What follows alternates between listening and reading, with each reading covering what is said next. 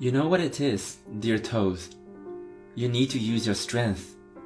If you can't swim as well as the frog and you can't jump as high, you have to be better at other things.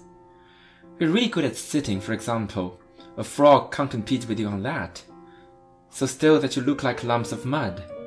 And you're good at digging. I have to give you that. The whole winter we think that you've disappeared, but you're just sitting in the earth under our feet. We people are always visible, even when we want to be invisible. Apart from that, we can do everything you can do swim, jump, dig.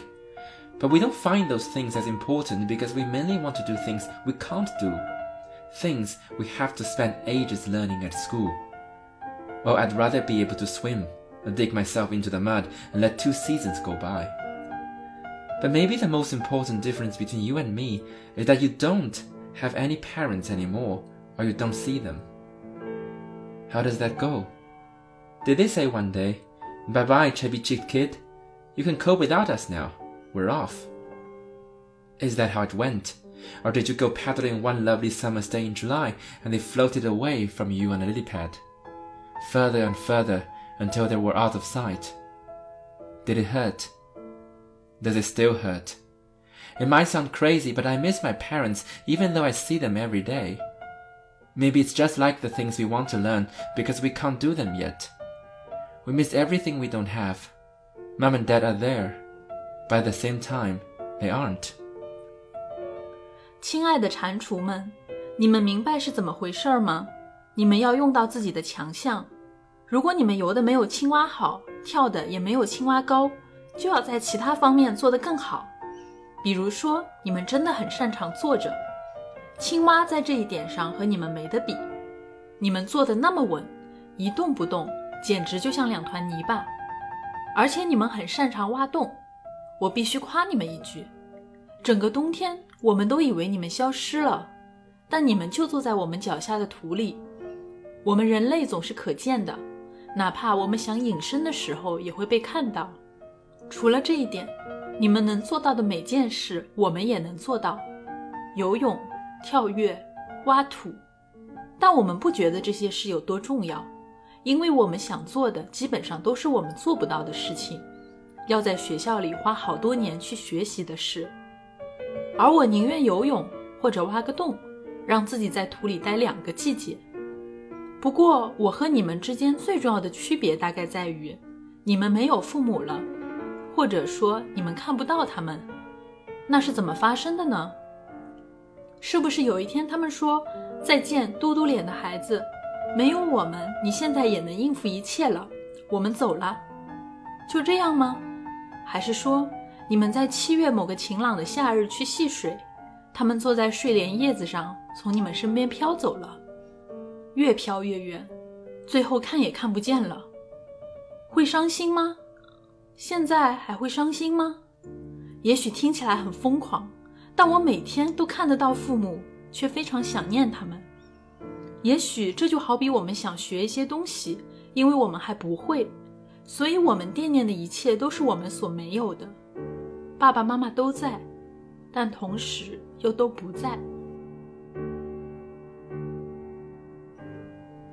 亲爱的听众朋友们，大家好，欢迎来到这一期的《吃人之爱》，我是甘道夫，我是阿卓。新的一年即将到来，在这里，我们《吃人之爱》的两位主播给大家拜年啦！不不不不，我不喜欢这个开头，你不要用这么土的方式去打开这个节目。我们今天就是非常正常的一年中的某一天，不要用这么。土味的方式开启我们的这个节目好吗？啊，但是今天不可能不土，就是因为我们今天聊的这本书实在是充满了泥土的气息。嗯，但不是那种土味的土，就是那种泥土，就是字面上的那个泥土那个感觉。嗯，没错，因为今天要聊的这本书呢，它的故事就发生在荷兰的一个乡村的农场上面，所以说是一个 荷兰的乡村文学作品。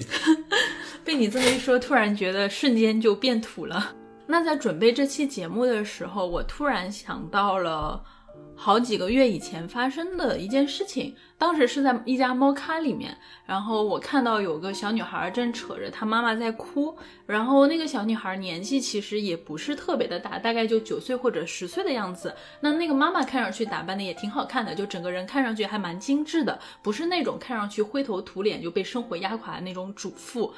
那个女孩哭是因为她想养猫嘛，因为她刚好在那个猫咖里面，呃，然后那个女孩非常的喜欢猫，这个妈妈可能就答应她去撸猫，结果撸着撸着，这个小女孩就想养猫了，呃，可是这个妈妈就是怎么都不同意，所以可能就是扯着扯着，两个人就发生了一点争执。那当时这对母女的对话，其实给我留下的印象还蛮深的。一开始，这个妈妈肯定是跟这个小女孩讲道理嘛，就是说你要养宠物的话，我们家已经有一对鸟了，然后而且你要养猫的话，这个家里猫会乱抓东西，我们家的沙发呀。窗帘啊都是很贵的，那会被猫给抓烂的。但是这个女孩说抓烂了也没关系啊，她就是想养猫嘛。然后这个妈妈继续说，你看我们家呀已经有了一个你，然后我们家还有个弟弟，妈妈既要要照顾你，妈妈还要照顾弟弟。等你养了猫，妈妈照顾你们两个之外，还得养个猫，那我怎么忙得过来呢？然后这个小女孩立刻就说：“没关系，我不需要你养，我自己可以好好照顾它的。”那这个妈妈又说：“说那你自己平时要去学校，你去学校的时候，这个猫最后还不是我照顾吗？你看我们家就这么大，养你一个，养弟弟一个，还要这个养只猫。你看一下，要么把弟弟送走，要么把猫送走，你自己决定一下。”结果这个小女孩说：“那我们把爸爸送走好了，反正爸爸一个星期也没有几天在家。”那后面可能就是这个这个就类似这样的对话，就是你你其实发现这个两个人的对话是很难进行下去的，因为你其实根本就解释不通嘛。那后来这个妈妈可能解释着解释的就说烦了，就可能就语气就凶了一点。那这个小女孩就哭了，她一边哭一边在那边说：“妈妈坏，妈妈讨厌，我就是要养猫，我就是要养猫。”就是这样的一个非常常见的一个日常的一个场景。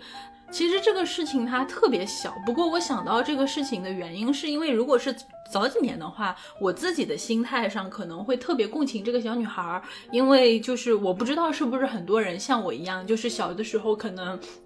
就是喜欢猫猫狗狗那些毛茸茸的东西，那很想养，但是因为爸爸妈妈的关系，可能就被阻挠了嘛，被阻止了嘛。而且阻止的过程，有的时候可能是有些粗暴的，就是他可能并不是会好好的跟你讲道理，而是很直接的，就是拒绝你的要求。我们其实每每个人的心里可能都有一点这种小小的遗憾，而且这种小小的遗憾可能都有伴随着一些，就是父母在处理这个事情上方式不太妥善的这个过程，可能还伴随着一些小小的创伤。但是另外一方面，我现在在回想这个事情，其实是因为虽然我现在依然能够共情到这个小女孩养不到这个自己心爱的小动物的那种遗憾，但是我更多的其实是。能够理解到的是这个妈妈的困境，因为在他们刚才你来我往的这个对话里面，其实已经这个妈妈的处境就很清楚了。你看家里有两个小孩，这个爸爸又经常不在家，没有办法帮他去分担，就是家里的各种各样的事情。然后他整天就只能围着这个孩子和家务团团转。那在这样的一种情况下，你其实很难要求一个母亲，她可能在任何的一个呃事件发生的时候，都能够非常妥善的去照顾好孩子的心情。我们先不提在这个问题上，就是说，呃，父亲角色他是否在场的这个性别问题，我们更多的只是讲个人需求的话，可能很多时候在孩子的成长过程里面，一个孩子各种各样的这种情感需求，本身就是没有办法被作为照顾者的父母给满足的，因为在作为父母的身份之前，他们可能有很多自己作为这种。成年人的需求和责任，他们可能也不是说是像我们所理解的可以无坚不摧的这样的一种完美的成年人。然而，这些很沉重的成年人世界的苦闷，他们也没有办法让小孩子去理解。所以，可能我觉得这个是个人成长和家庭责任的一种悖论，因为孩子的需求。他其实无法被满足的伤口和这个母亲还有父亲，他们作为成年人面对沉重的这种现实责任的各种不得已之间，好像确实是存在着很大的鸿沟。那很遗憾的事情是，可能说父母和孩子对于彼此的无奈和这种创伤都是缺乏想象力的。就孩子他不能理解成年人的世界是多么的复杂和多元。父母他们作为长辈也不能理解孩子内在的那种非常原始和纯粹的需求本身，它所包含的情感期待。所以其实是当时我看到这个事情的时候，我就会想到，可能说在一个家庭结构的内部。不管是作为父母一方呢，还是作为孩子一方，他们情感的这种需求都是存在着某种张力，然后可能也伴随着很多无法被理解的创伤的。嗯，我听到这个故事的时候，我第一个想的就是。其实这个妈妈应该首先要提醒他，就是不光是家具会被抓伤，那个鸟也会被抓烂的。就是家里可能会变成一组食物链的关系，是吗？他他先说我们家有两只鸟，然后说啊，那个养猫之后会把会把东西抓烂，但是你的那个鸟要怎么养？呃，但是没错，就像像你说的，我觉得，呃，可能我们往往会有这样的一种对家庭角色的塑造，就是父母就是一个非常无私的形象，包括我们歌颂的都是那些父母的。呃，伟大，尤其是当母亲的伟大。我们，然后我们经常说啊，这个呃，英雄一样的母亲怎么奉献自己给自己的家庭，怎么样，怎么样？就是我们对她的这种道德上的期待是这样子的，就导致我们会非常的呃，容易站在呃孩子或者是被照顾者的一方，然后就没有能够看到说，当父母，我们也是人啊，所以说我们也会有自己的需求。比如说这个妈妈，其实。从小的时候，可能你就会觉得妈妈是很自私的。但是今天，其实我们自己到了这个岁数，呃，开始不得不去 juggle 不同的责任还有角色，被社会毒打，经历过社会的毒打，对的时候，然后你你知道，就是你要平衡自己。所以说我我不我不觉得这个妈妈是不理解孩子的需求的，她也曾经是小孩，嗯，然后她可能小的时候也有过同样的渴望，但是今天她知道，她要想要生活下去。他必须要取舍，他不能够满足自己的孩子一切，因为他没有办法去呃平衡所有的这些不同的职责。他既要做一个，比如说家庭里边要满足大家的对于比如说家务劳动的期待，可能，然后或者是说，然后作为母亲的期待，作为妻子妻子的期待，同时又要当一个宠物的主人，是多么可怕的一种事情。所以说，我觉得，嗯，在我们不能够非常健康的把一个，比如说。照顾一个生命，把它变成是一种，呃，集体的责任，大家共同的教育的机会的前提之下，我觉得去进行这样的进入一个宠物的关系，去把它邀请到你的家庭里边，的确是非常不公平的一件事情。那之所以要提起这件小事，其实是因为刚才我们故事里的这对母女，他们相处的这个状态，某种意义上和我们今天要介绍的这个小说里面的这个家庭的关系，它有一些相似。当然，今天我们要讲的这个小说里面的这个家庭关系，它里面的人物的状态可能是更加割裂并且痛苦的。那今天我们要为大家介绍的作品是。荷兰作家马利克·卢卡斯·莱纳菲尔德的《不安之夜》。嗯，没错，因为今天我们要聊的这本书，它的故事就是一个从一个小女孩的视角讲述的家庭故事。那这个家庭呢，它是在生活在一个荷兰的农场上面，然后他们是一个非常保守的一个叫做 Dutch Reformist。一个改革派的基督教的家庭，呃，在这个家庭里边，首先是有爸爸和妈妈，然后爸爸和妈妈他们有四个孩子，呃，两个男孩和两个女孩。而故事一开始的时候呢，我们就进入了 Yas，也就是家里边的大女儿的视角。那故事发生的时间大概就是呃，就是我们可以推测是九九年，二十世纪末这个时候。我们一开始来到的是那一年的圣诞节前的两天。我们知道，在荷兰呢，就是呃，它是一个非常冷的地方。到了冬天的时候，你就可以滑着冰，然后直接这样穿过它的湖面到另外一边去。但是我们知道，这样的一个做法是很危险的，就是很有可能可能在湖面上有一些不结实的地方，呃，然后就会出现一些事故。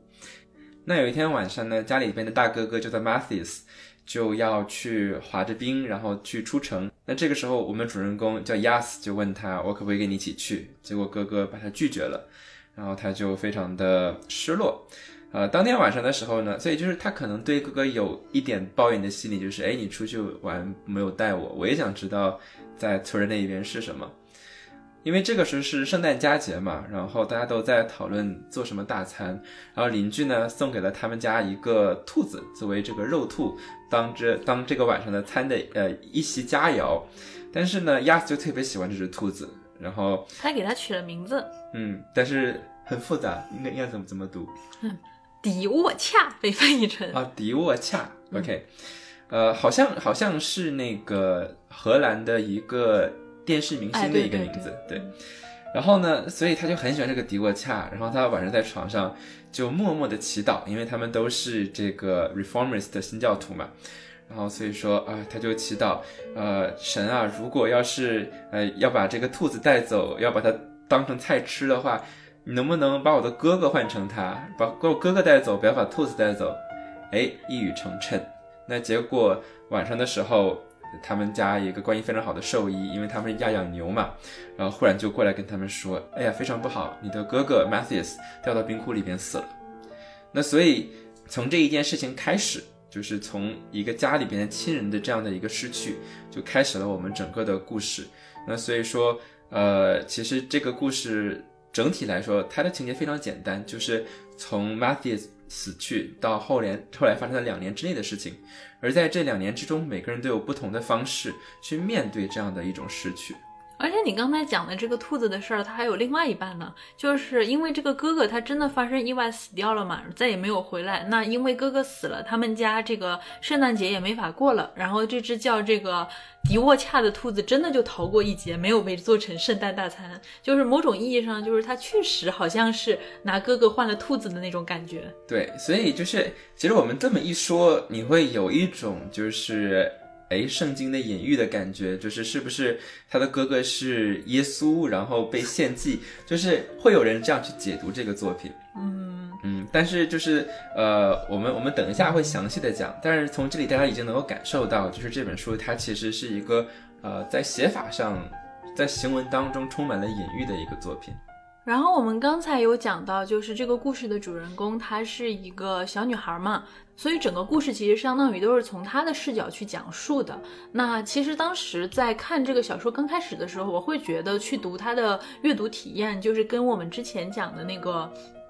珍妮特·温特森的这个少女成长小说，那个那个系列是非常像的，因为主人公都是一个感觉性格有点怪，然后有点孤僻的小女孩。不过呢，这个珍妮特·温特森的这个小说里面，你会明确的感觉到，就是说其实是存在着两个层次的叙述者的，一个就是那个十一二岁的小女孩，她看待周围世界的那种眼光，其实她是有很多来自成年世界的东西，让你是没有办法去理解的。但是另外一方面，你又觉得她通过这个小女。孩的眼光，他看透了那些成年人世界的把戏，不管是就是呃糖果店里的那些女同性恋呀，还是说他们正在做爱的那些隔壁的邻居，其实你会觉得他都知道，因为他其实在用一些非常奇妙的反讽，把这些话包裹成了一个小女孩的语言，所以你其实，在读的时候会觉得他有一种很冷的幽默感，你会觉得他其实所有的事情都是已经看透了的，看穿了的，所以你在阅读的过程里面，可能我就会觉得这个主人公他既好可怜，但又觉得。得这个故事读起来又好好笑，会有这样的一种感觉。可是我后来读着读着，发现这个《不安之夜》它其实跟这个珍妮特·温特森的小说太不一样了，因为。某种意义上读这个小说，它特别像是在陷入一种非常可怕的那种语言的漩涡里面，就你真的会一头栽到这个十二岁的小女孩的这种十岁到十二岁之间这个小女孩的精神世界里面，它没有给你任何就是轻松逃脱的这种空间。然后说起来，我当时在读这个不安之夜的时候，我感觉特别不舒服。但是我在感觉不舒服的时候，我会有一点点的就是。某种意义上就会有一点，就是对自我的谴责。就我就在想，我是不是对这个小女孩实在是太不包容了？然后对于这种不舒适的感觉，是不是我作为一个读者太严苛了？但是很多时候，就继续往下读的时候，你会觉得他好像确实是这样子的，就是那些让你觉得很暴力，然后很残忍的一些事情，通过一个小女孩这种口吻讲出来，而且她的这个视角确确实实就是那种。来自一个小女孩，她对这个世界既懵懂，然后又无知的那种天真又残酷的感觉。而且有时候我甚至会觉得，这个作者他就是在挑一些让你不舒服的事情就写，他就是要让你恶心，就是要让你不舒服。嗯，其实我们在看这本书的时候，你的感觉不会像是呃，比如说那个橘子不是唯一的水果，因为我看到这本书它的翻译，于是在豆瓣上也会评价，呃，把这两本书进行对比。但是你会发现，当你读这本书的时候，呃，你的感觉不会是有一种读成长小说的感觉，它感觉更像是什么呢？就是我不知道大家有没有看这个，有一个恐怖片叫做《Hereditary》，叫《遗传厄运》，那个是我觉得那一年最精彩的一个恐怖片。所以说，他就是在一个房子里边，在一个小镇里边，然后里边可能有一些邪教啊，然后有一些这个呃鬼神的事情发生。但是一开始其实大家都是很镇定的，然后但是呃随后随着悲剧的发生，然后一个一个接连不断的我们没有办法控制的事件的发生，那里边的人逐渐开始失去自己的这种理智，失去和对现实的把控，直到最后每个人陷入一种疯狂当中。所以这本书你会有那样的感觉，那这种感觉来自于什么呢？就是它的一种非常深入骨髓的这种 claustrophobic 这种很这种幽闭恐惧的感觉。因为我们刚才讲到，就是第一，它有一种地理上面的幽闭，就是它整个故事就是发生在他们的农场上，哪儿也没去。农场上有他的房子，有他们的牛，然后可能有些外人过来，但是整个故事就在这里。而且这个故事呢。这样一种设定又被一种此地还有这种彼地的一种对比强化，就是大家每个人都在讲到说那个地方或者 the other side，就是讲我我我觉得啊，应该指的就是隔壁的城市，然后呃，也就是呃这个 Matthew 试图过的那条河对岸的那个地方，那每个人都在讲，但每个人都不去那里，所以你就觉得我被困在这里，所以它有一种空间上的幽闭。然后同时有一种文化上的幽闭，就是在这里边，整个作品你会发现，呃，它完全的就嵌入到一种，呃，他们的非常原教旨的这种基督教的趋势里边。等下我们会展开来讲，但是就是它所有的这种想法 idea 都是从圣经的文本出发，然后那你看到的就是当我们从一个视角去看待和理解世界的时候，它会出现哪些逻辑上的后果。那第三呢，就是他在关系上非常的幽闭，就是整个故事就这么几个角色，大部分的时候就是家里面的几个人，然后甚至更小，就是呃 Yas 还有他的妹妹 Hannah，还有他们的哥哥 Obe 三个人之间的关系。所以说，整个的故事给你一种非常非常幽闭的感觉。那这种感觉就会发生什么事情呢？就是如果你有一个外在的东西，你可以去释放它，然后你就会。角色就可以有地方成长，然后你们可能会看到冲突得到解决，然后这个人们会有转变。但在这里边就是变成了相当于，哎，你把所有的元素放到一个罐儿里边，然后看它怎么发酵，看它有时各种奇怪的组合的出现，但是你没有解脱。所以这本书从头到尾，它都不会给你一种啊我解脱了的感觉。所以这是它和就是呃我们熟悉的一种小说的。或者说戏剧的 arc，或者说成长小说的那种过程，嗯，就很不一样的，就是因为，呃，我们对戏剧的期待就是它会有 resolution，它会有问题的解决，或者是人物会有转变，但在这里，你整个人在情节里边，就是你作为读者，你也被和这些角色一样困到这里边，所以这种感觉是非常难受的。然后再者呢，就是说，所以刚才阿卓提到说你读得很不舒服，就是因为这本书它里面涉及到非常多在我们看来很禁忌的元素，那有些我们都不确定要不要来讲，呃，所以说我们在这期节目讲到这里，我们应该先给大家一个创伤预警，就是呃里边很多的情节其实会让人觉得非常的不适，比如它可能涉及到性侵，可能涉及到什么，但是我们都不知道要给多少。这个创伤预警，因为它涉及到的元素实在是太多，就所以说，所以我们希望大家如果在听完这期节目，想要自己去好好研读这本书的话，你可以先做一下调查，决定哎你要不要看它。对，就是你刚才讲的这个，其实刚好也是我在阅读过程中觉得让我觉得非常难受的一点，就是你在读小说前几章的时候，和你最后读到小说最后几章的时候，你觉得他们状态都差不多，就是感觉对吧？他一会儿就是感觉，哎，他哥哥死去两年了，然后感觉大家没有从悲伤和痛苦里面走出来，然后一会儿是，哎呀，我想到哥哥刚死的时候，我们家里人怎么样怎么样怎么样，就是所有的人。他们的生活都是围绕着这个哥哥的这个去世在打转的。但与此同时，悲伤在他们家里成为了一种禁忌，因为谁也不去提他们的哥哥死掉了，尤其是他的爸爸和妈妈，就是好像哥哥死掉这件事情，在他们家里就成为了一件就是谁都不能碰的一个伤口。虽然他们的餐桌上，比如说可可能啊，把哥哥的椅子还留在那里，吃饭的时候再也不会拉出来，他的桌上也不会再放上餐盘了，但是这个位置就一直空在那里，可是谁也不去提。哥哥如果在的话，会发生什么样的事情？甚至谁也不会去提哥哥死掉这件事情给他们带来的这种感受，也没有人就是当不管是爸爸妈妈也好，然后还是这个剩下的家里的三个子女，然后剩下的这个哥哥奥贝，然后还有剩下的这对姐妹雅思和汉娜，他们其实谁都没有在这种。呃，公开的场合里面，家庭的这个状态里面，大声的哭出来。相反，就是每一个人他都生活在各自闭锁的悲伤的状态里面，通过不断的自我惩罚和去惩罚别人的方式，去某种意义上去理解这个哥哥的死。那是比如说像这个。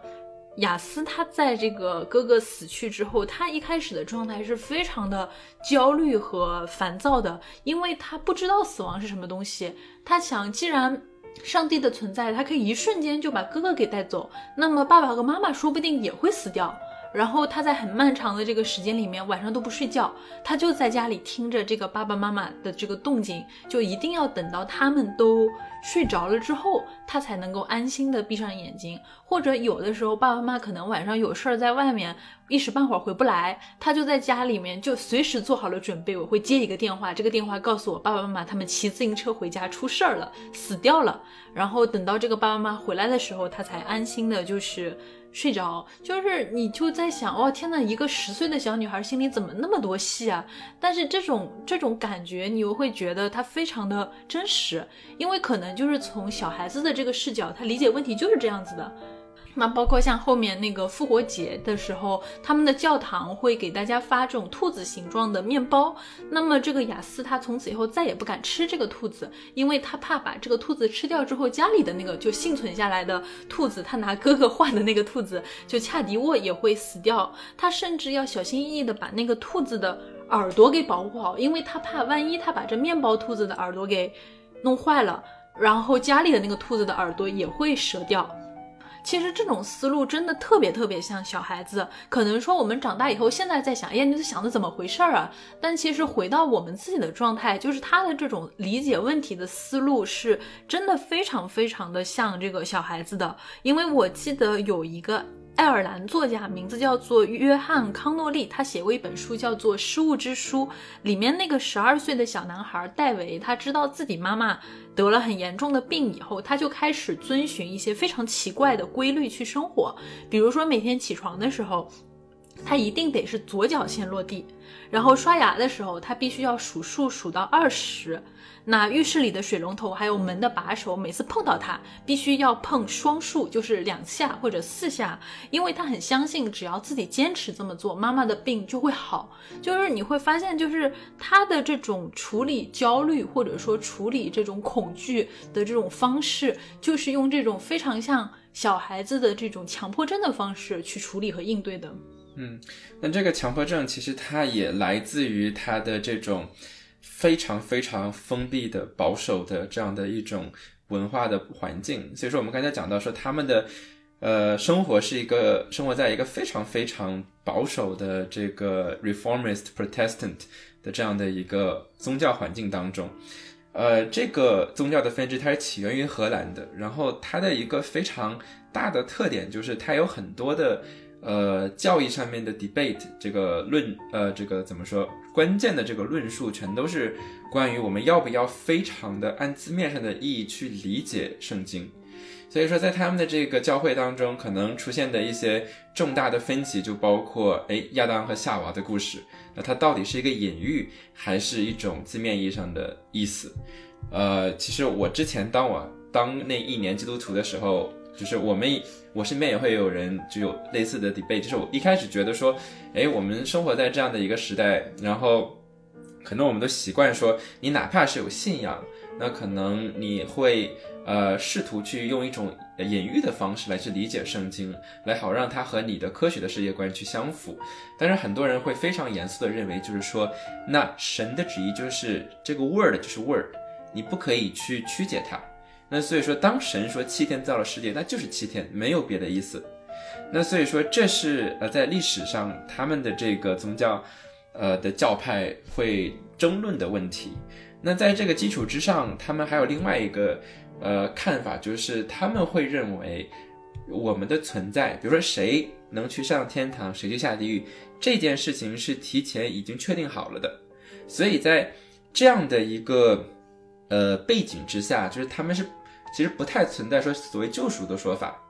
而是说呃，因为你本身就是造物，那你在被创造的时候，其实那你就已经有了一个角色。那你到底是一个要上天堂的人，还是要一个下地狱的人？所以在这里边，就是你在生活在这样一种世界观当中，那你会想要去寻找自己在这个宗教叙事里的位置是什么？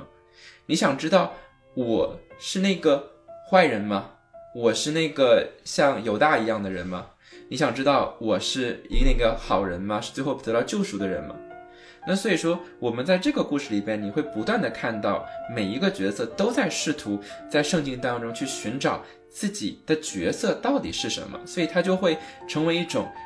大家用非常字面上的方式去找到圣经里面的一句话，然后让生活中和在你的思考当中去演绎它，然后我们看到的很多很多我们觉得很荒唐的事情，全都是一种字面上的对圣经的理解的演绎出来的结果。那所以，比如说，当这个呃 Matthews 刚刚就是意外发生的时候，那这个 Yas 他怎么去理解这件事情？他说：“哦，我们一共一共四个人，那我的哥哥走了，还剩我的另外一个哥哥，还有我的妹妹，我们是三个人。所以他觉得说，哎，那或许我们就是圣经当中的这个三个国王，三个国王带着礼物从远处来。”拜访这个耶稣基督，然后他们在他还是婴儿的时候找到了他，所以说他在想，哎，那我们是不是那三个国王？我们只要带着礼物，说不定我们远隔千山万水，我们可以找到他。那有的时候，呃，这种教义的影响会变得非常的直接。你比如说，这个等下我们也会呃更具体的分析，就是比如说有一个情节是他一直便秘。就是在这本书里面会有很多关于这个便便的讨论，就是他一直便秘，那一直便秘怎么办呢？那他们有一些偏方，比如说这个使用一些皂液去放到你的这个肛门里边，等等等等这些，呃，我我们看起来很奇怪的做法，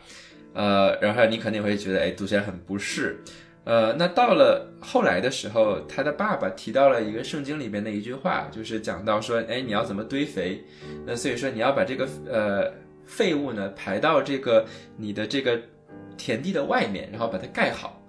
那所以说他想，哎，圣经这么说，那我想要治好我的便秘，我是不是也要这么做？那于是他就走到外面去，走到这个自己的家里边的庄园的边上，然后开始在地上，然后哎发现哎果然自己做到了，然后又按圣经里面说的把它排好。那所以说就是这些儿童，你看到。他做的事情很荒诞，但是问题是你没有办法觉得他是邪恶的，就是因为他的每一个想法都事出有因，都有他的出处，而这个出处都是来自他身边的大人，但是没有没有一个大人去帮助他解读这件事这些事情，没有帮助他社会化，只是告诉他这个结果而已。所以说我们刚才提到这个便秘的事情，为什么这个亚子会便秘？那其实呃有几个。可能的原因，我们不知道具体的原因。那其中一个原因就是说，他在上课的时候，那他的老师跟他讲说：“哎，你看我们这个世界地图，我们来做个游戏吧。你想要旅行去哪里，你就在那里按一个图钉上面。那所以说，我们我们想在学校里边，好，我想旅行去这里，我可能比如说我想去新西兰，我在新西兰按一个图钉。那这个这一句话，那如果被儿童非常按字面意义上解读，会发生什么？”那所以说，Yas 记记住这句话，他想我想去哪里？他说，那那我想我怀念我的哥哥，我想去我哥哥那里，我的哥哥在我心里边。那所以说，他就拿一个图钉按到自己的肚脐儿上，因为他觉得这个是他想去的地方。那所以说，我们看到的就是，当一个儿童被困在这些，呃，大人的话语，但是又没有任何一种，就是帮助引导性的这种帮助他进行社会化的一个健康的社会化过程的存在的时候，所以我们告诉儿童的这些话，他演绎出来的事情，就是很可怕的。对，而且那枚图钉它还不是说是那个钉一下就算了，那枚图钉它在很长的时间里面就是埋在那个雅思的这个肚脐眼上面，它就是自己把这个图钉按进去之后。就并没有处理这个伤口，而是任由这个图钉就是一直埋在他的这个血肉里面，直到他周围的皮肤开始发炎溃烂，变成了这个紫色，然后伤口就是反复的这个溃烂之后，慢慢的开始结痂，然后开始就是一直在他的这个肚脐眼的这个位置变成一个很可怕的创伤。但与此同时，他自己又会觉得这一枚图钉在这里，让他觉得非常的有安全感。每当他一因为就是整个家里的氛围啊，或者各种各样的事情，感觉到很强烈的焦虑还有不安的时候，他就会摸摸自己肚脐眼上的这个图钉，觉得这个就是海洋中心的一个救生圈。因为只要这个东西在这里，他就觉得他知道自己的方向在哪里。所以就是这其实你读的过程中觉得就非常的残忍和可怕，但与此同时你又觉得这个小女孩理解这个问题的思路，好像你硬要按字面上去解释，她又是。有某种逻辑存在的，既合理，然后又残暴的这样的一个过程里面，你会越读越难受。对，因为就像我们刚才提到，就是他的每一个做法背后的逻辑是很清晰、很清晰的，就你完全知道为什么他做这件事情，所以你不能够说这个儿童是邪恶的，还是他有什么问题，因为你知道是什么样的东西导致他这样去想。但是我们我们看到这个现象背后一个。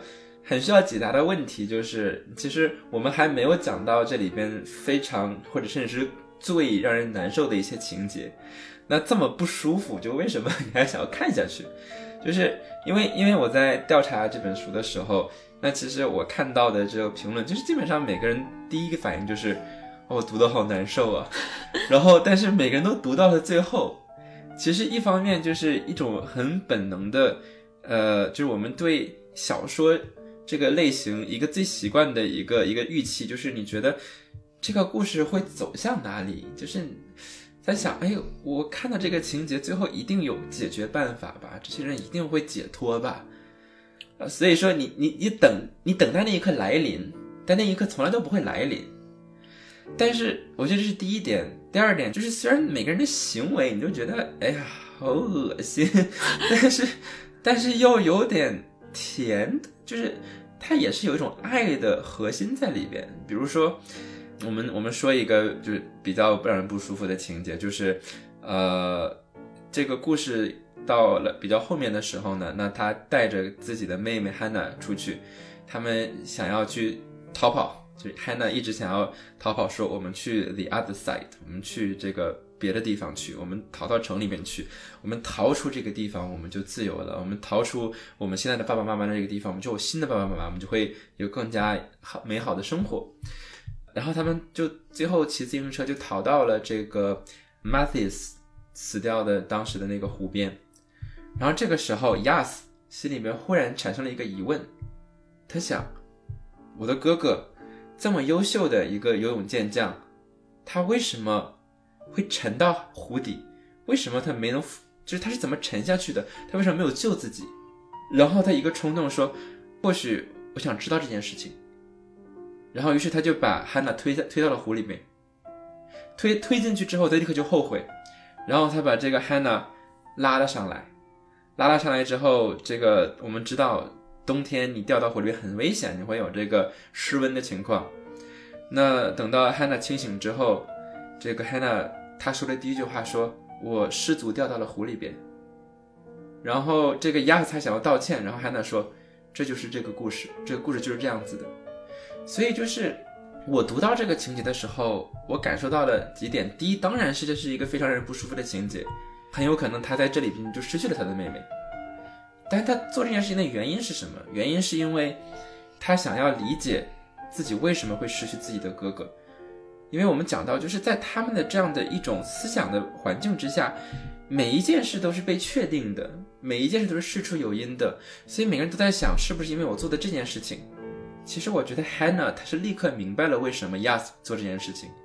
所以每个人都被同样的悲伤控制着，他们都在回想那一天，我自己能做什么不同的事情？是不是因为这件事情导致了这个悲剧的发生？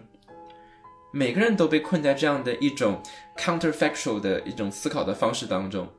所以每个人都做出了非常奇怪，甚至是可怕可怖的事情，但每个人又都理解彼此，所以我觉得这是有一种很邪魅的这种 一种魔力在里边。然后第三个就是这本书它是呃国际布克奖的获奖作品，那国际布克奖它的要求是它要是在英国和北爱尔兰。呃，以英文翻译的形式出版，所以说它总是颁给原作者和这个翻译的，所以说它的翻译确实是很也是很棒的，它的行文有一种语言的魅力，所以这几个原因让人觉得说，哎呀，这个故事明明这么让我不舒服，但我又不得不想看下去。而且你刚才说到，就是雅思和他妹妹汉娜两个人互相相处的这个情节嘛，其实我自己在读这个小说的时候，其实有注意到这个雅思和他妹妹汉娜之间两个人他们在私人相处的时候，就是在没有他哥哥，就是那个。欧贝，欧贝，对对，没有他哥哥那个奥贝那个介入的那个场景的时候，他们两个的相处非常的奇特，因为他们两个经常会模拟一个男人和一个女人这样的一个角色，互相的来相处。那一开始，其实两个人并没有意识到他们要去进行这样子的一个角色的扮演，而是因为你刚才讲到，就是他们把他们想要离家的这种冲动称为去那边，所以他们两个是需要计划，我们应该怎么样去那边，我们应该如何的去准备好，然后去武装自己。那那个过程的时候，汉娜就对这个雅思说说，对面啊，他就跟这个呃村子里的这个卖酒的商店一样。你必须要年满十六岁，你要是个可能是个成年人，你才能去，而且你必须得是个男人，因为只有男人才能成为一个拯救者。那这个时候，雅思就问他说：“上帝不可以吗？上帝也可以拯救我们呀。”然后这个时候，汉娜就说：“不，上帝他会站在爸爸这一边。如果我们向上帝去求助的话，那么上帝就会把我们的计划告诉爸爸。那这样的话，我们就永远都走不了了。”其实你会发现，他们两个有很多，就是说关于我们怎么逃出去的这件事情的一个探讨。那可能你会觉得，站在我们读者的角度，我觉得这种探讨很像过家家，就是我们应该怎么样啊，计划去一个另外一个世界去探险，对吧？所以你会感觉他的探索方式非常的。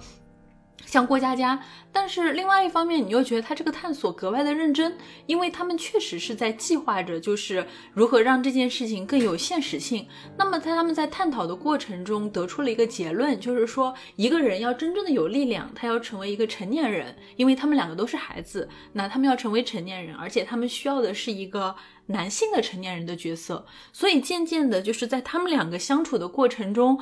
这个姐姐和妹妹两个人的角色突然开始发生了一些转变。那有一次，就是这个两个人也是在这个房间里面，可能是在探讨如何去那边。那这个时候，汉娜她突然就是妹妹那个角色，她突然有了这个一个想法，她偷偷的去把爸爸的这个。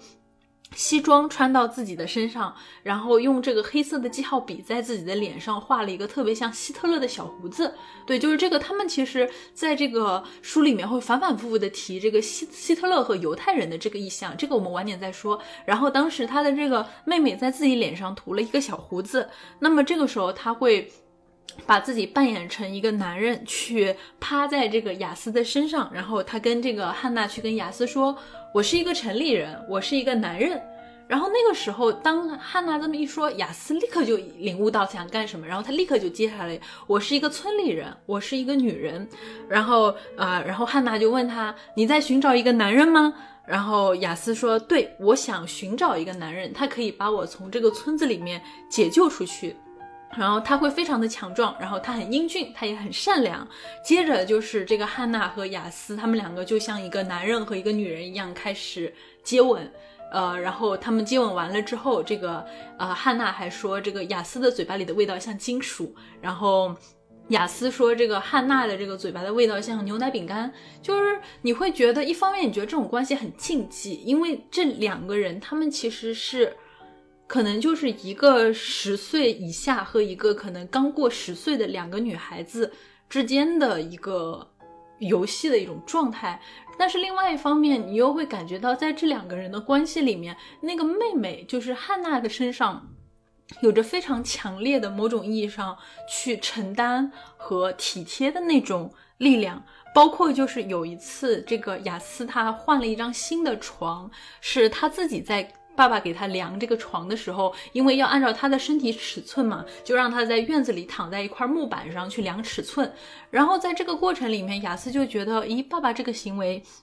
好像在给自己量棺材啊。按照自己的这个尺寸搞一个方方正正、长长的这个木板，那万一哪一天他死了，爸爸的这个棺材就可以这么，他的床那么一合就可以变成一个棺材。就他这个这段非常有意思，就是因为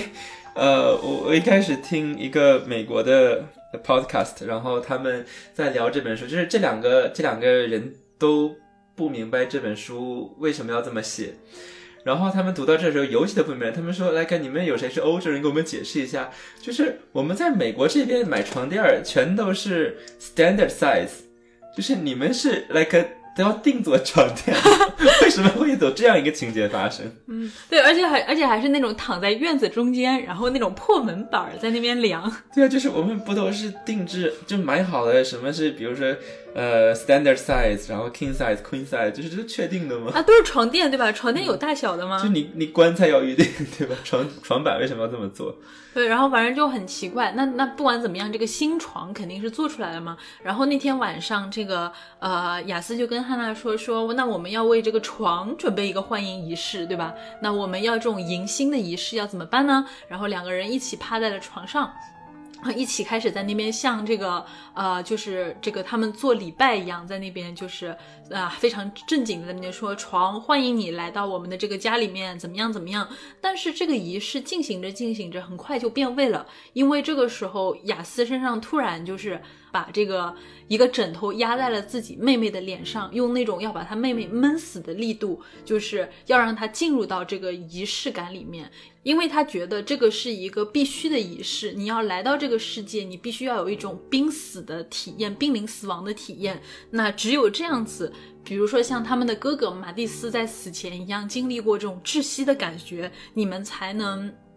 互相真正去理解，去成为在这个世界上生活的伙伴。那经历过这样子的一个伤害的过程，因为你可以想想看，对于汉娜来说，这个过程太可怕了。就你一下子被枕头就是闷住了，然后你开始死命的挣扎。因为雅思是姐姐，力气就更大，那她完全挣扎不了。那等这个把她放开的时候，这个汉娜其实已经哭成了一团。但是过了一会儿，然后这个雅思去安慰她，跟她说：“别哭啦，小男人。”然后这个时候，汉娜就立刻就接上说：“你吓死我了，小女人。”就是你会发现，这个对姐妹之间的这种互动的关互动的这种过程里面，就充满了一种禁忌的仪式感，然后以及这种不断在模拟着的男人和女人的这之间的这种角色游戏，就真的非常的怪。然后，但是与此同时，你读下来的时候又觉得他们的关系非常的深刻和微妙。嗯，但是 disturbing 让人不适。对，就就因为你我永就是因为你读的过程中，你就是他们这这俩都是小孩啊，一个可能对吧？汉娜比雅思小两岁，两个人都十岁上下这样子，就是去进行这种很成人式的这样子的一种游戏。嗯，其实我们看到这儿还觉得好难受，而且我我先。在这里说一句，就是我我们上期讲到，就是并不是某一本书是大家一定要看的，就是我们，呃，这是一个很复杂的书，所以它有很多值得讨论的地方。但我们不是一个荐书的节目，就是我们不是说你一定要去看这本书，而是希望给大家更多的信息。因为，呃，我们一定要首先提醒大家，就是这本书的阅读过程绝对不是一个很开心的过程。那说到这儿，就是你如果读到这么多了之后，你肯定会会想爸爸妈妈去干什么去了，对不对？就是所以说这里边有一个很明显的父母角色的缺失。那为什么会是有这样的一个缺失？其实回到一开始，就是阿卓说那个养猫的场景，呃，我们现实生活当中总会发生这样的一个一个事件，对吧？但是一个好处就是，其实我们还是一直在和父母对话的，就是即便是他给你吼啊，给你怎么怎么样，就是他还是试图再去帮助你进行一个一个思想的这样的一个塑造的过程，他在引导你。但是在这里边，就是每一个人是非常的割裂的，就是每个人都在用自己的方式去处理这个这个 Matthews 的死，那导致于我们都看不到别人在干什么，就是我们都在同样的悲伤当中，但同样的悲伤使得我们看不到身边的彼此。其实这个背后又回到我们刚才讲到这种带有宿命论的。一个背景的基督教的思想里边，那每个人在面对悲剧的时候，其实他会想要去找到一个原因。那每个人找到原因又都不一样。嗯，比如说 Yas，他找到的原因是这个，他觉得这个 Matthews 出发之前，他看到他没有拿自己的那个破冰锤，然后但是他没有提醒他，因为他当时在赌气，你你不带我出去玩，对不对？他在赌气，他就没有告诉他，哎，你忘了带带带破冰锤，那他就会想，是不是因为？我没有提醒他这件事情，所以说悲剧发生了。那对于他的爸爸来说，他的爸爸是一个非常非常非常 hardcore 的这样的一个呃一个一个信徒。那所以说他想的东西就更有这种宿命的意识。他在想，我我我做什么坏事有了这个报应，对吧？那我是发生了什么事情导致神要拿走我的一个孩子？所以爸爸在想的是，是不是因为在这个 Matthews 出生之前，然后我们做了一次流产，人工流产，然后所以说神在为这个事情惩罚我们。而妈妈呢，也是一直在自责，她一直在说，啊，因为她失去了这样的一个自己的孩子，所以她一直在说我不是一个好妈妈。那于是她每天做的事情就是不吃饭，那每天假装自己在吃，其实没有在吃东西，然后人变得非常非常的消瘦。那与之相反的就是亚斯，他便秘，这这其实是一个非常具象的隐喻了，就是他的这个创伤堆积在自己的肚子里边，然后没有地方排出去。所以在这个过程当中，就你会看到每个人都在处理这个问题，但是每个人又不彼此对话。但儿童就是越是这样的时候，他越是需要自己的父母的关注来帮助他度过这样的一个事情。但是问题就是父母他又看不到自己的孩子，那结果就是。变成这几个孩子，他们在不断的渴望自己父母的关注，然后用各种各样奇怪的方式。那所以说，他这在这里面提到，就是他说啊，我的我的爸爸妈妈，他们不不碰彼此，也不碰我们。就其实这个是在成这个触摸在成长过程当中是非常重要的一个事情。就是之前有研究发现，在很多的这个孤儿院里边，因为他缺少这样的一种。你的护工还有儿童之间的这样的一种触觉上面的关注，所以这里边很多的孩子他的成长是受到一个非常负面的影响的。那我们在这里发现发生一个同样的事情，就是他讲到说，他说我爸爸他的视线要么看得比我高一点，要么看得比我低一点，所以我要么要让自己变得更大，要么让自己变得更小，才能够被我的爸爸看到。所以到后来的时候会发生什么呢？就是我们知道亚斯的便秘，对吧？那便秘，他爸爸就要用用一个他的土方用手去帮他来通便，他就会努力的不想让自己排出来，就是他不想让自己不便秘，因为他为什么？他说，因为这是他跟他爸爸唯一剩下的话题，他爸爸只有在问他说你最近排便畅不畅啊，他才会关注他。那他的妹妹汉娜也是一样的。他的妹妹汉娜开始不剪头发，把头发留得非常非常的长，因为这个时候他的妈妈每天就要花很长的时间去给他编辫子，这又成为了他们唯一的一种关注的方式。所以你会看到，就是这种父母他们的绝对的对儿童的无视，然后导致了儿童就要不得不去找到各种办法来去获得他们非常需要的关注，然后结果就是大家还是没有看到彼此。而且这里其实还有一点，就是我们刚才讲到，他们生活在一个相对来说是非常封闭的一个环境里面，因为他们是生活在一个农场里面，以及他们这个家里有很多的奶牛，这可能是我们刚才讲的时候没有提到的，就是在整个的故事的线索里面，其实它有非常多的小动物是以各种各样的就是方式出现在这个小说里面的。比如说我们刚才讲到的那只呃兔子，那只一直都在的那只活蹦乱跳的兔子，它一直对吧？因为哥哥去世，圣诞节啊没有没有大餐了，这个兔子就一直非常愉快的活在他们家里。然后雅思他偷偷在自己家里的抽屉里面养了两只癞蛤蟆，就是养了两只蟾蜍。就就我当时就在想，天呐，他养了这么久的蟾蜍，为什么他的爸爸妈妈从来没有发现？就是他的女儿在他家里的，在他自己房间的抽屉里面养了两只蟾蜍，然后他每天不停的在跟这些蟾蜍对话。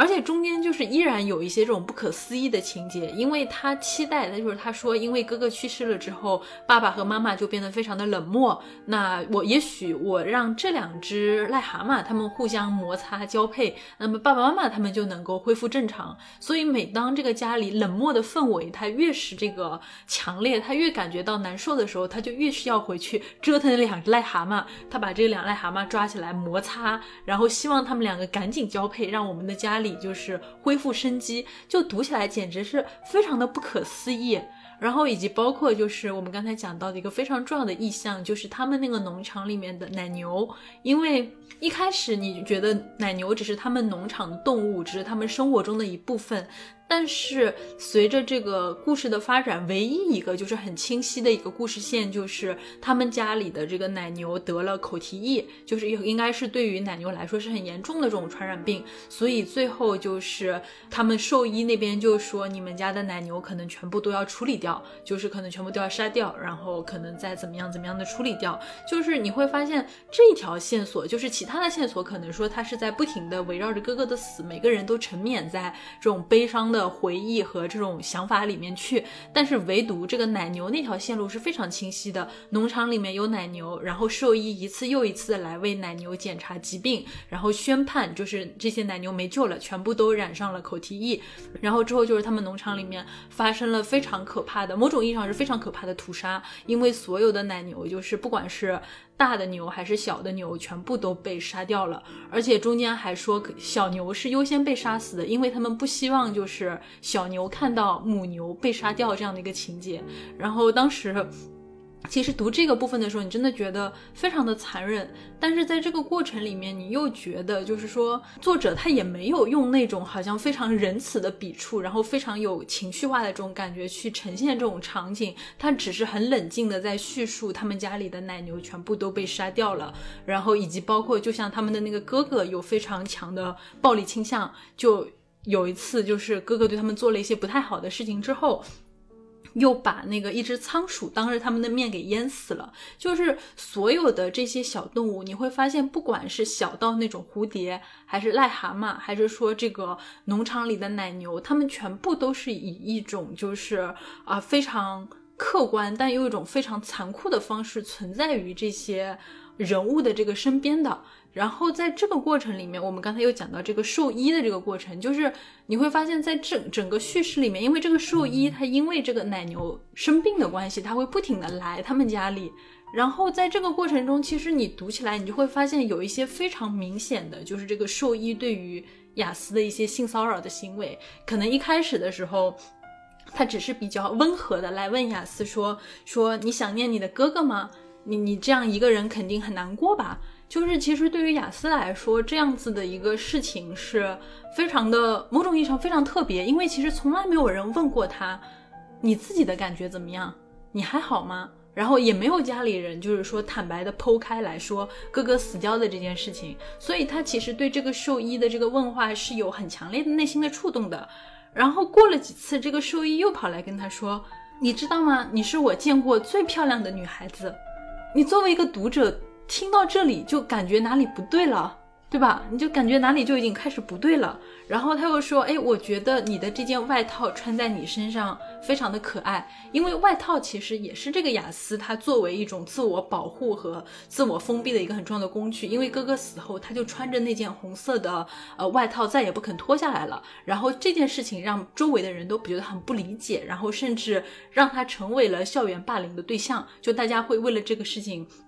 去开他玩笑，然后去说他怎么样的。但是第一次，这个兽医跟他说：“哎，你穿这件外套在你身上挺可爱的。”可是我们作为读者就发现这个过程就已经不太对了。雅思她其实当时只是一个十岁出头的女孩，然后兽医对她去说这样的话。但是从雅思的立场上来说，她是感受不到在这个状态里面，可能就是这是一个对她。别有企图的这样的一个年龄比他爸爸还大的，因为他说这个人身上的皱纹这个比爸爸还多，然后怎么样怎么样的，然后再到最后一次，这个兽医跟开始跟他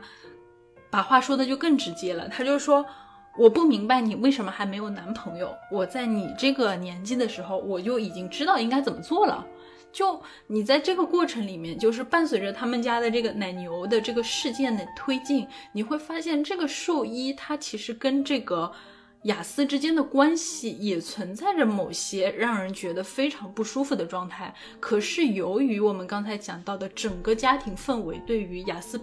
本人的忽视，然后他这个家里面对于这个雅思自己的这种存在感没有拥抱。然后没有这种亲密的接触，没有关注，然后导致他对于这个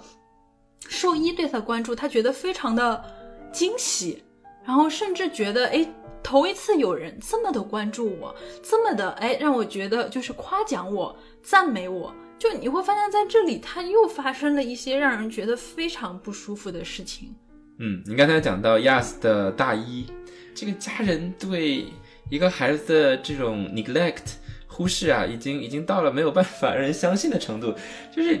你家闺女两年没有脱这个外套，你闻都闻不出来吗？就是呃，反正是一个很匪夷所思的事情。就是所以这里边的故事，有的时候它虽然很很让人震惊，但是它也会到这种可信度的边缘。嗯，还有就是你家里面的牛。牛对于这本书的作者来说是一个非常非常重要的一个物种，就是，呃，因为他虽然现在是一个呃很年轻啊，他比我只大一岁，然后的一个功成名就的作家和诗人，但是他现在每个星期都会在一个农场，在一个呃奶牛的农场上面去工作，他非常喜欢牛，所以说我看他在 Twitter 上面。每次就是有他想要表达开心呐、祝贺的时候，都会发那个牛的表情包。而且他，我看到还有几张照片，就是专门抱着牛拍的那种艺术照一样的东西，就特别，而且还挺搭的。其实感觉就是他非常非常喜欢牛，因为是奶牛。嗯，对。而且这本书就是我们没有提到一点，就是他呃，首先不是自传，但是来自于他的真实经历，因为他也是三岁的时候，然后他的小的时候的哥哥。就在车祸当中去世了，那所以说他的这个故事的缘起就来自于这个童年的这个经历，然后他也是生活在这样的一个呃 reformist 的的一个宗教的环境当中，在这里边奶牛又有很多新的深意，就是我之前听过一个 BBC 的这个 Art and Ideas 的有一集，然后几个人在讨论牛的意义，然后我发现就是对于欧洲人来说牛真的是很重要，因为我们知道就是人类的畜牧业。呃，就是我们今天的这个呃乳糖耐受的基因呢，就是在呃欧洲畜牧业发展的过程当中被选择出来的。然后所以说很多时候就是牛是一个先进的一个代表。然后我听到一个很有趣的现象，就是在荷兰黄金时期的一个画家叫做 Albert Quip，就是四百年前的一个画家，他非常著名的一个画作就是他的牛的系列。就是在他的整个作品当中，有非常多的诶平静的田园里边，奶牛非常惬意的生活。那个时候就出现了一整套关于牛的审美，然后和和牛相关的政治的一种表达。因为你的牛养好了，就代表了你能够有一个非常呃稳定的一个肉类啊，还有这个奶制品的这样的一个工业的输出。那所以说。呃，牛画它其实是一个国家国力的体现，所以当时会有很多政府的 commission，就是你给我画牛，所以就是对于这个欧，就我们可能不理解为什么他们这么爱牛，但是呃，其实是有一定的文化背景的。然后到了维多利亚时期呢，在伦敦它会有这个叫 urban dairy farm，就是城市里边的牛场。牛奶厂，所以说一个非常不稀奇的事情就是你会在城市的街头看到牛走来走去，而在当时牛就是浑身是宝，就是它的，就是它的浑身的每一个部位都会被用到，不论是食品，还有还有就是工业生产当中。那所以说，比如说它的骨头可能被用来做什么东西，然后呃，对，比如说纽扣。然后，而且好像是说这些东西还会被循环再利用，有人会去专门收这种牛的不同的部位，然后去进行不同的生产。所以说，呃，当时牛这个东西，呃，它甚至是产生了一种怎么说？不光是国力，甚至是一种这种现代性的体现。所以到了这个啊十九世纪中叶的时候，然后在瑞士出现了一些文学作品里边，就是以牛为主角的。呃，所以我们往往，比如说羊，其实跟我们这种基督教的中世纪有很多的关系。比如说撒旦的形象就很多是这种，呃，一个附身在黑羊或者羊身上，对吧？一个讲话的羊可能就是魔鬼附身，但是牛就往往代表了一种现代性的理性。所以当时有一个作品就是关于。呃，这个他是从一个牛的口吻说，哎，你看我，呃，我我我很高兴。一开始我觉得，哎，我被买到了一个农场上面，然后但是你看你对我的待遇，你把我拴到这个小的羊厩里边，然后我又施展不开我的这个呃技能，没有办法活动等等。就是那个时候人们开始反思，就是在这种工业生产的过程当中，我们和动物之间的关系，所以牛成为了一种我们去。反思我们的现代文明的一个符号，那所以在这个作品当中，我们去想，哎，为什么就是呃有这么多笔墨着在牛的身上？其实我觉得，呃，和这样的历史的背景有一些千丝万缕的关系，不是直接的相关。什么叫有一些千丝万缕的关系？这一些和千丝万缕，你得去掉一个啊，就是有一有一些丝缕的关系吧。不能说是千丝万缕，就有一些些的关系，因为，呃，我们在这个作品当中能够感受到一种平行的关系。那这个关系就是，第一是他的爸爸，也就是这个家的主人，和他的牛的关系，还有就是这个爸爸啊，还有他的孩子的关系。所以第一方面，你能感受到一个对比，就是爸爸对牛是比对孩子更加关注的，他更在乎自己牛的死活。所以说，呃，当他发现自己的孩子做这种奇奇怪怪的事情的时候，他就没有什么反应。但是口蹄疫，然后家里的牛全都要被杀掉，那他他的这个失去对于他的打击是更大的。所以说，对于整个家人来说，他们的这种理智的生活，然后失去了一个最后一根稻草，不是别的，而是说他们家的牛的失去。再就是说，我们能够看到，就是一种神和人的关系，还有人和牲畜的关系的平行的隐喻在里边。因为在这个故事当中，每个人全都生活在一种，呃，对于神的神威的这样的一个恐惧，然后还有不理解。那这个时候，这里边这个 Yas 有一句话，就其实很深刻，我觉得就是他说，人呢会在两个时候失去神，一个就是说。当你找到自己的时候，你会失去神；第二个就是说你在失去自己的时候，你也会失去神。然后所以说他觉得他们是属于第二种，就他们已经迷失了自我。但另外一个非常相关的一个对话是说，他的爸爸去训训斥他们说：“啊，你怎么玩这个宠物小精灵呢？就是他把这个他的 Pokemon 的这个卡片全都烧掉了，你怎么可以玩宠物小精灵小精灵呢？这些这个巫术的东西，因为就是。”呃，我们首先要知道，就是在基督教里面是不可以有魔法的。就是《哈利波特》其实是一个非常反基督教的一个作品。呃，而且我们今天玩的塔罗牌，这些在基督教教育里面都是不允许的。就是我当基督徒的时候，当时我们要专门去有祷告的活动，就是你一定要去忏悔。你如果之前玩过塔罗牌，接触过巫术，而且像我，我叫甘道夫，right？然后所以说这些你都是要忏悔的事情。那父亲就非常严厉的训斥他们说。因为世界上只有一个神，那这个时候，这个其实 Yas 在就会反思说：我们家难道不是有两个神吗？一个神是这个耶和华这个神，另外一个神就是爸爸呀。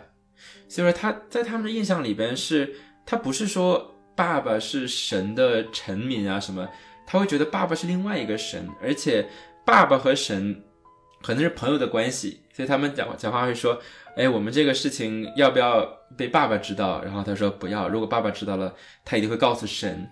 对，然后包括他们说要逃跑，要不要找上帝？行，不能找上帝，因为上帝知道了，爸爸也知道了。对，他会告诉爸爸，他们觉得他们是平行的哥们儿的关系。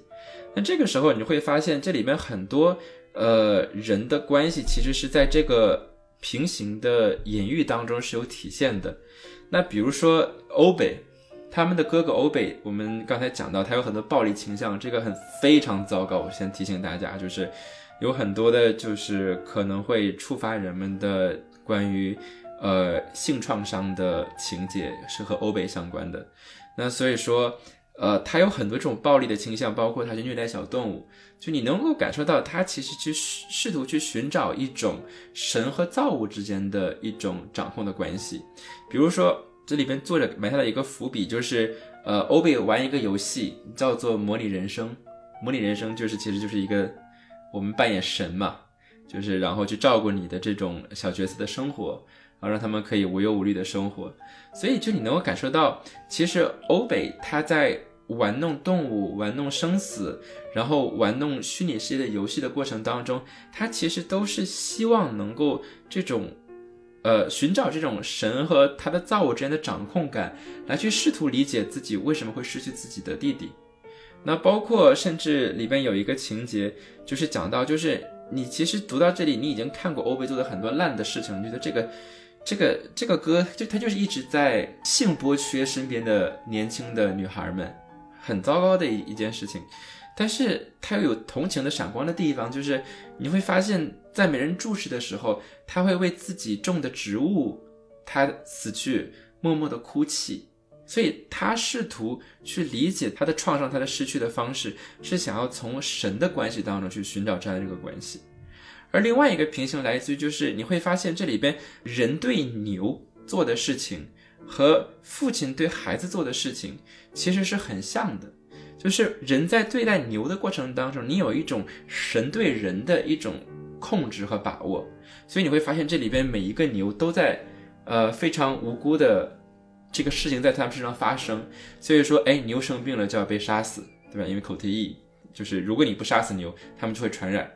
还有就是你要给牛受精，那这个时候你要把牛放到它的这个取精的机器上面，然后你要取得它的这个呃精液，然后给母牛受精，所以它的命运完全是在这个人的呃摆布之下。但同时你会发发现这里边每一个人每一个小孩身上发生的事情，都是在牛身上发生过的事情。所以在这个故事当中，你会发现，就是，呃，你去对比，当一个事情发生牛的时候，我们的反应，我们的这种本能的道德的这种 reaction 的一个一个缺失，和同样的事情，当它发生在人的身上的时候，我们所产生那种道德的反应，就是这个对比是非常值得我们作为读者去反思，甚至它应该是作者在创作这本书的时候有意的去，呃，去调动我们的这样的。这种道德边界的思考的。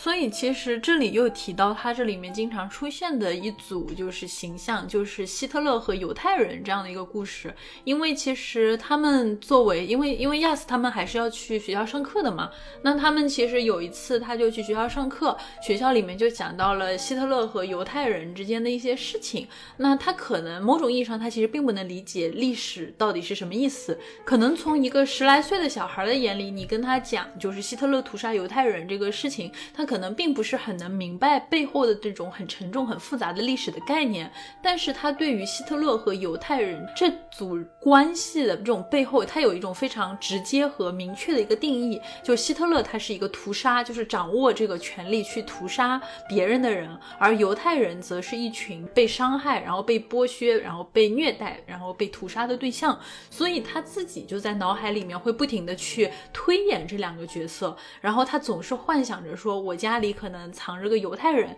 因为老师有讲到，就是在第二次世界大战的时候，有很多的可能，他们那边的农民，他们就会把犹。一些就是逃亡的犹太人保护起来，藏在他们的地下室。呃，然后因为这个，因为在那个时候，就是如果你私藏犹太人被纳粹发现的话，是要连坐，然后可能就是一起就会都被都会被杀掉的。那但是有这样的一些人，他们依然把犹太人藏在了自己的地下室里面。那这些犹太人就不能出去，他们可能就要偷偷的去这个。地下室里面去给犹太人送吃的，所以这个时候雅思他总是觉得我们家的这个阁楼里面，我们家的这个地下室，他可能藏着犹太人。然后妈妈总是会拿着一些食物啊什么去喂养这个犹太人。那然后他有的时候就是对于这种关系里面的这种，好像我们在照料着这个犹太人，但与此同时，他又觉得希特勒在我们家无处不在。就是有他，甚至到了后来，他觉得自己的身上既有犹太人，又有希特勒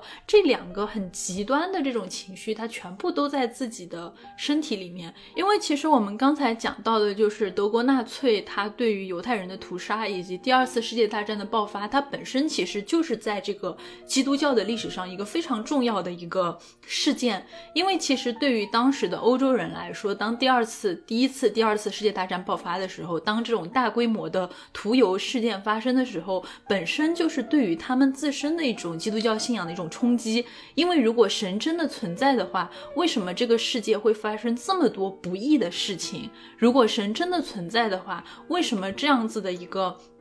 大规模的生灵涂炭的事件会在欧洲发生，以及包括这样的事情发生之后，其实我们并没有一个就是某种意义上对应的这样的一个因果报应。我们对于发生这样的事情，它并没有前面的一个因，然后你发生这样的事情之后，背后好像也依然没有这样的一个果的一种存在。所以其实。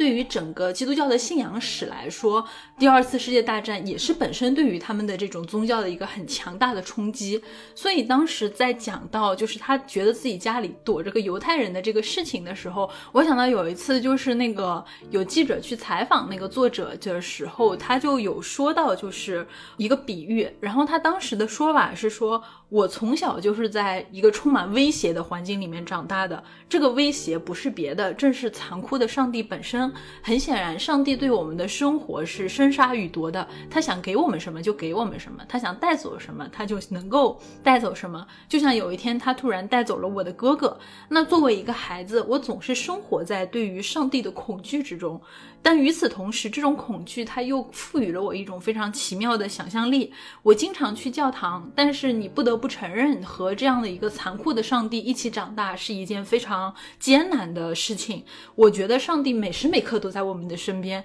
他就住在我们家这个阁楼里面。然后我妈妈每天会给他送一些面包片或者其他的一些什么东西，就像是去。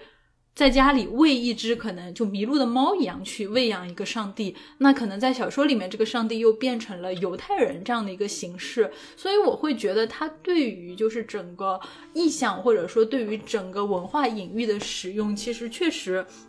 非常的丰富，而在这个意义上，你又不会觉得他对于就是各种各样的形象，一方面好像说家里存在着这样子的一种序列，就是上帝，然后可能说父亲，然后人类，然后家庭成员，还有动物这样的一种，好像是自上而下的一种序列关系。但是你经常会发现，这种序列它是颠倒起来的，而且甚至它是。混杂在一起的，包括就是像这个不停的出现的这种虐杀小动物的情节，作者自己他也说过，就是说我们把其他生物的这种生死掌握在我们自己的手里，不管我们自身是多么的渺小，这本身就是一种非常可怕的念头。因为造物这件事情，它很像是一把砌砖用的刀具，然后你可以用它来建造房屋，但与此同时。你可能又可以用它把其他的一些物品切割成大小适宜，然后边缘非常锋利的物品。就是它其实某种意义上，它是生活在一个对于上帝不断的产生怀疑和质问的这样的一个环境里面。包括他自己去写这个小说，他自己也承认，就是说我自己身上发生的那些故事和我小说里面写的那些故事中间，它确实存在着一些。重合的部分，所以当我写出了这个故事的时候，我家里就就我自己写了这个故事之后，我家人的感觉是非常啊五味杂陈的。我爸爸就根本拒绝读这本书，然后我妈妈看了，然后他也没说什么。然后反正就是他们家里就因为他写了这个书非常的不开心，所以就是这个作者还必须要向他们解释，说我书里面写的那对，虽然我这件事情就是这本书的故事是来源于我这个三岁时候死掉的哥哥，但是我里面写的那对父母他并不是现实中我的父母，然后对吧？就就不是同一个人。而对于我们家里的人来说，更不能接受的一件事情是，我的哥哥去世以后，其实。我们全家人全部都在拒绝谈论这件事情，可是我却把这个家里的人视为禁忌的这件事情，把它摊开了，然后把它写了出来。这件事情就是让他的这个家里面的人其实都觉得非常的难受。可是对于这个。作者自己来说，他是非常需要这种书写的，因为他可能在成长过程中，不管说是对于生命的一个考虑，还是说是对于上帝的一种信仰的一种关照，以及和这种家人这种互相闭锁的这种关系里面，他自己是需要这种书写来让自己理清楚自己的整个状态，他自己是需要去思考和解释。我们应该如何去面对这种死亡和悲伤呢？嗯，很有趣的就是，当我看到他的采访的时候，他对神的态度是很积极的。就他说，神是爱世人的。虽然说我们在圣经里边看到很多 punishing 啊，就是很一个很惩罚性的一个神的形象，但是他觉得。他读到后面的时候，总会有很多深意，然后所以说，我们要看到神的爱，而不是只是把它解读成一个惩罚者。其实我们可以看到，就是可能他在不同时期和神的关系也会不一样，但是总的来说，就是在这个故事里边，我们看到这个角色，其实不管他对神的态度是什么，但是呃，这几个孩子他找到了同一性，就是他的 identity，他把自己对比的对象，其实总是那些。不被关注或者是任人宰割的对象，我们刚才讲到牛，对吧？其实这里边有一个另外的一个很经典的一个情节，就是那个兽医来了之后，就在他骚扰他的时候说：“他说 You are complete，说是你是完整的。”然后他一开始听，哇，我好骄傲，我是完整的。可是这个是什么意思呢？后来他跟他妹妹对话的时候，他意识到，他说不完整的 cows get put down，就是如果你是一个不完整的牛，你就会被杀死。但其实我们想，一个完整的牛，它的命运是什么？要么是被挤奶，要么是被杀死做肉，对吗？就是完整不完整，一个牛的命运都是被利用的。然后还有就是，他会把自己比作土豆。他说：“他说我们我们做的事情看起来这么奇怪，那不管我们做什么，大家都会觉得我们是一一种偏离，一种一种一种不正常，就像是春天的土豆一样。就所以你会看到，就是他这种跟土地跟动物的连接，其实。”本身来自于一种我们对土地和动物的剥削的关系。我们都可以认同的一点就是，这几个孩子在生活当中是没有一个积极的 role model，我们一个没有好的，他能够找到的对于自己和他人的关系的模板，都是这样的一种人和物、人和动物的关系，而没有一个基于爱的，然后一种平等的一个关系让他去作为参考。那刚才呢聊到了这本书的作者啊，他叫做呃马利克·卢卡斯·莱纳菲尔德。最后呢，想跟大家聊一聊，就这本书在宣发的时候，让我觉得不是特别舒服的地方。那我一开始关注到这本书，啊，应该是在豆瓣上，然后看到了是某一个有林的评论，呃，然后我会发现，就是在这本书在台湾版的宣传语言当中，然后会强调，他说这个布克呃国际奖史上最年轻得主啊，这个没问题，然后他。特意强调，他说：“这个莱纳·菲尔德，请媒体不要用呃 she 或者是 he，就是女他或者是男他作为他的代称，而要称为他们。”呃，再往后的时候，我看到这本书的不同的版本下面呢，就是都会引用一个评论，这评论原本是发表在《全现代》上，呃，也是这个荷兰 LGBTQ 作家获得二零二零年度国际布克奖，作家称自己为他们。就是这个让我觉得特别的不舒服，然后还有就是，呃，在中文的宣发里边，呃，是比较的明显，但其实在这个英文里边的，呃，这个宣发里边也会专门的提这件事情，就是啊，你看它的这个 gender pronoun，它的呃是它的这个第三人称的代词是他们是 they，但是首先我就首先想要吐槽一下，就是这个中文宣发的时候，实在是。有些无知，这个不能够，they 不能够翻译成他们，they 应该翻译成在中文语境里边比较合适的方法是 T A，就是我们他的这个拼音，就是因为现在呃莱纳菲尔德他是一个跨性别，他就是他出生的时候被指派的性别是女性，呃他在写这本书的时候他是 non non binary，就像我一样，而现在的时候呢，他的第三人称代词已经变成了 he him，就是男性的他他们。然后所以说，呃，他在写这本书的时候，呃，他还没有完全的，就是找到自己心中的这个男他，这个 he。然后所以他说自己现在是在这样的一个呃 in between 的这样的一个阶段。然后所以说他使用的 gender pronoun 就是 they。所以这个 they 之所以被很多人认为是自己的这个第三人称的代词，是因为它是一个。中性的，就是它是一个 gender neutral pronoun，就它是一个性别中立的这样的一个代词。所以说，当我们使用 they 的时候，我们没有去假设一个人他的性别代词是什么，也就是说，我们没有通过一个人的外形去假设他的这个性别认同。所以这是一个比较进步的事情。但是如果我们把它翻译成他们。呃，这里边有两个错误，就是第一，这里边的他往往依然被写成是呃单人旁的他，但是在中文当中，我们往往默认是它指代男性。然后第二呢，就是说他们其实大家以为它是一个复数，但其实在英语当中的 they 它也指单数的第三人称。所以说，一个更准确的方法就是把它翻译成 T A。所以说，当我看到这个宣发的过程的时候，就是我我一次又一次的就觉得非二元性别的人，他们的性别认同不断的被景观化，然后每次都做成一个卖点。但这件事情其实并不新。所以，当我看到这样的一种一种翻译的错误，还有一种宣发的手段的时候，呃，我就觉得非常的无奈。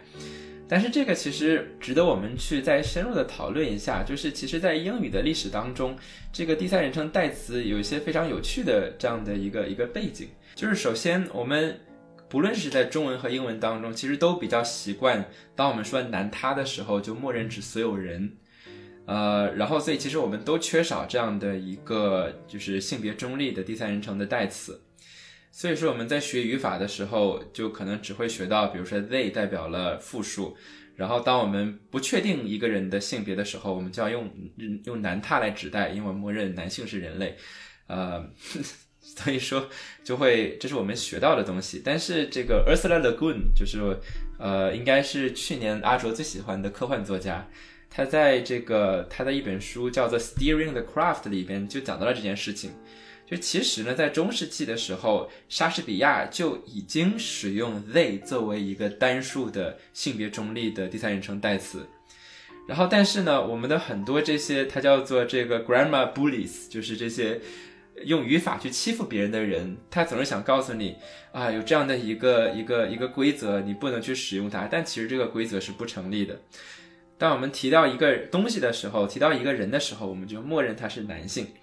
所以，这个勒古恩他在这本书里边举了一个非常搞笑的例子。他说啊，我们这个呃对 he 的用法可以怎么用呢？他说，If a person needs an abortion, he should be required to tell his parents。也就是说，如果一个人需要做人流的话，那么他这个男他需要告诉他的父母，就是就听起来很荒唐，对吗？就是但是谁让你默认就是一个人的性别就是男性的？后来呢，就是这个 Oxford Dictionary，呃，这个牛津词典，他们也写了一篇文章，这个就更有意思。呃，就是他说，在十三、十十四世纪的时候，就已经存在把 they 当成一个就是单数的性别中立的第三人称代词的用法。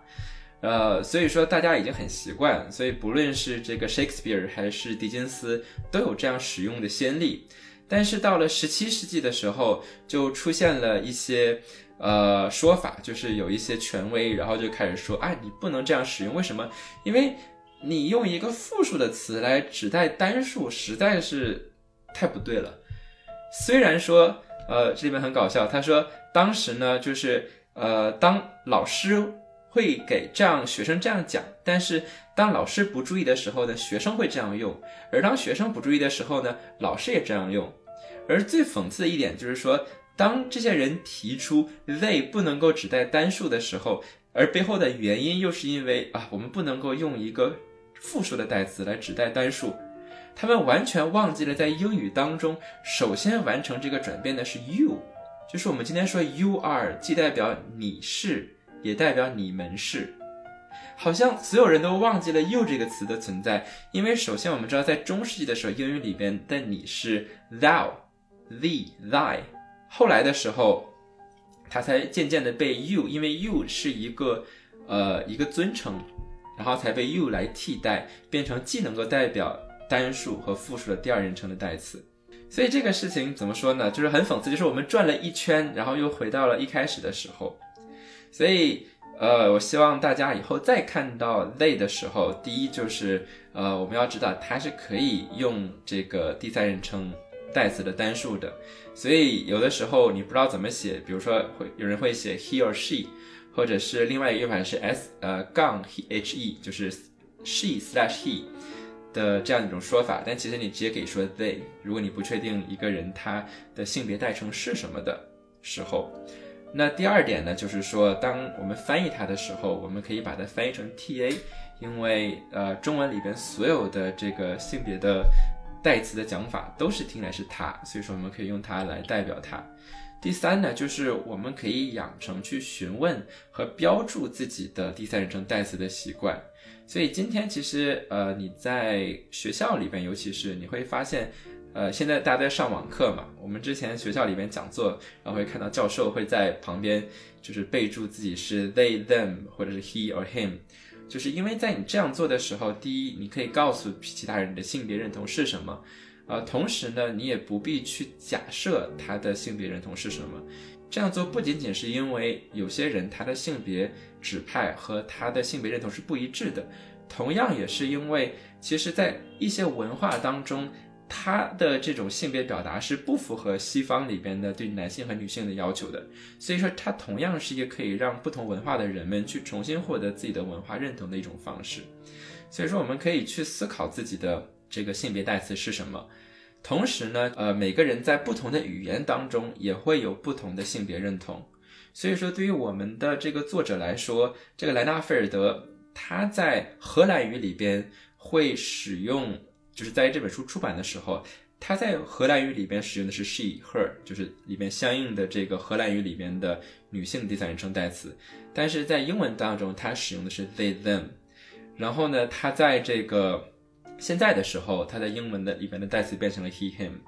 然后比如说对于我来说，我在中文里边的第三人称代词是这个 ta。然后在英文当中，我的第三人称代词是 they them，但是如果你看到我的样子的时候，你可能会默认是中文里面是男他，或者是这个英文里面的是 he him。所以说，呃，当我们养成这样的习惯的时候，我们可以更加尊重、更加包容的去看待彼此的身份。那既然刚才你提到了这个呃勒古恩，那我就觉得我这个时候就不得不说了，因为你之前说过有些书它是可看可不看的。虽然我们做了节目，就是并不是一定要求按头让大家去看，但是有些书我们就算没有做节目，我也是很激情的推荐大家去看的。比如说这个厄修拉·勒古恩的这个作品，然后我去年读到的最惊艳的一本书就是他写的《黑暗的左手》，因为他那里面就是关于那个一个外星。星上面的一个人的一个性别设定就特别有趣，因为那个星球上的人他们没有性别，或者说他们就是处于一种雌雄同体的这样的一个性别状态，他们本身可能就是双性人，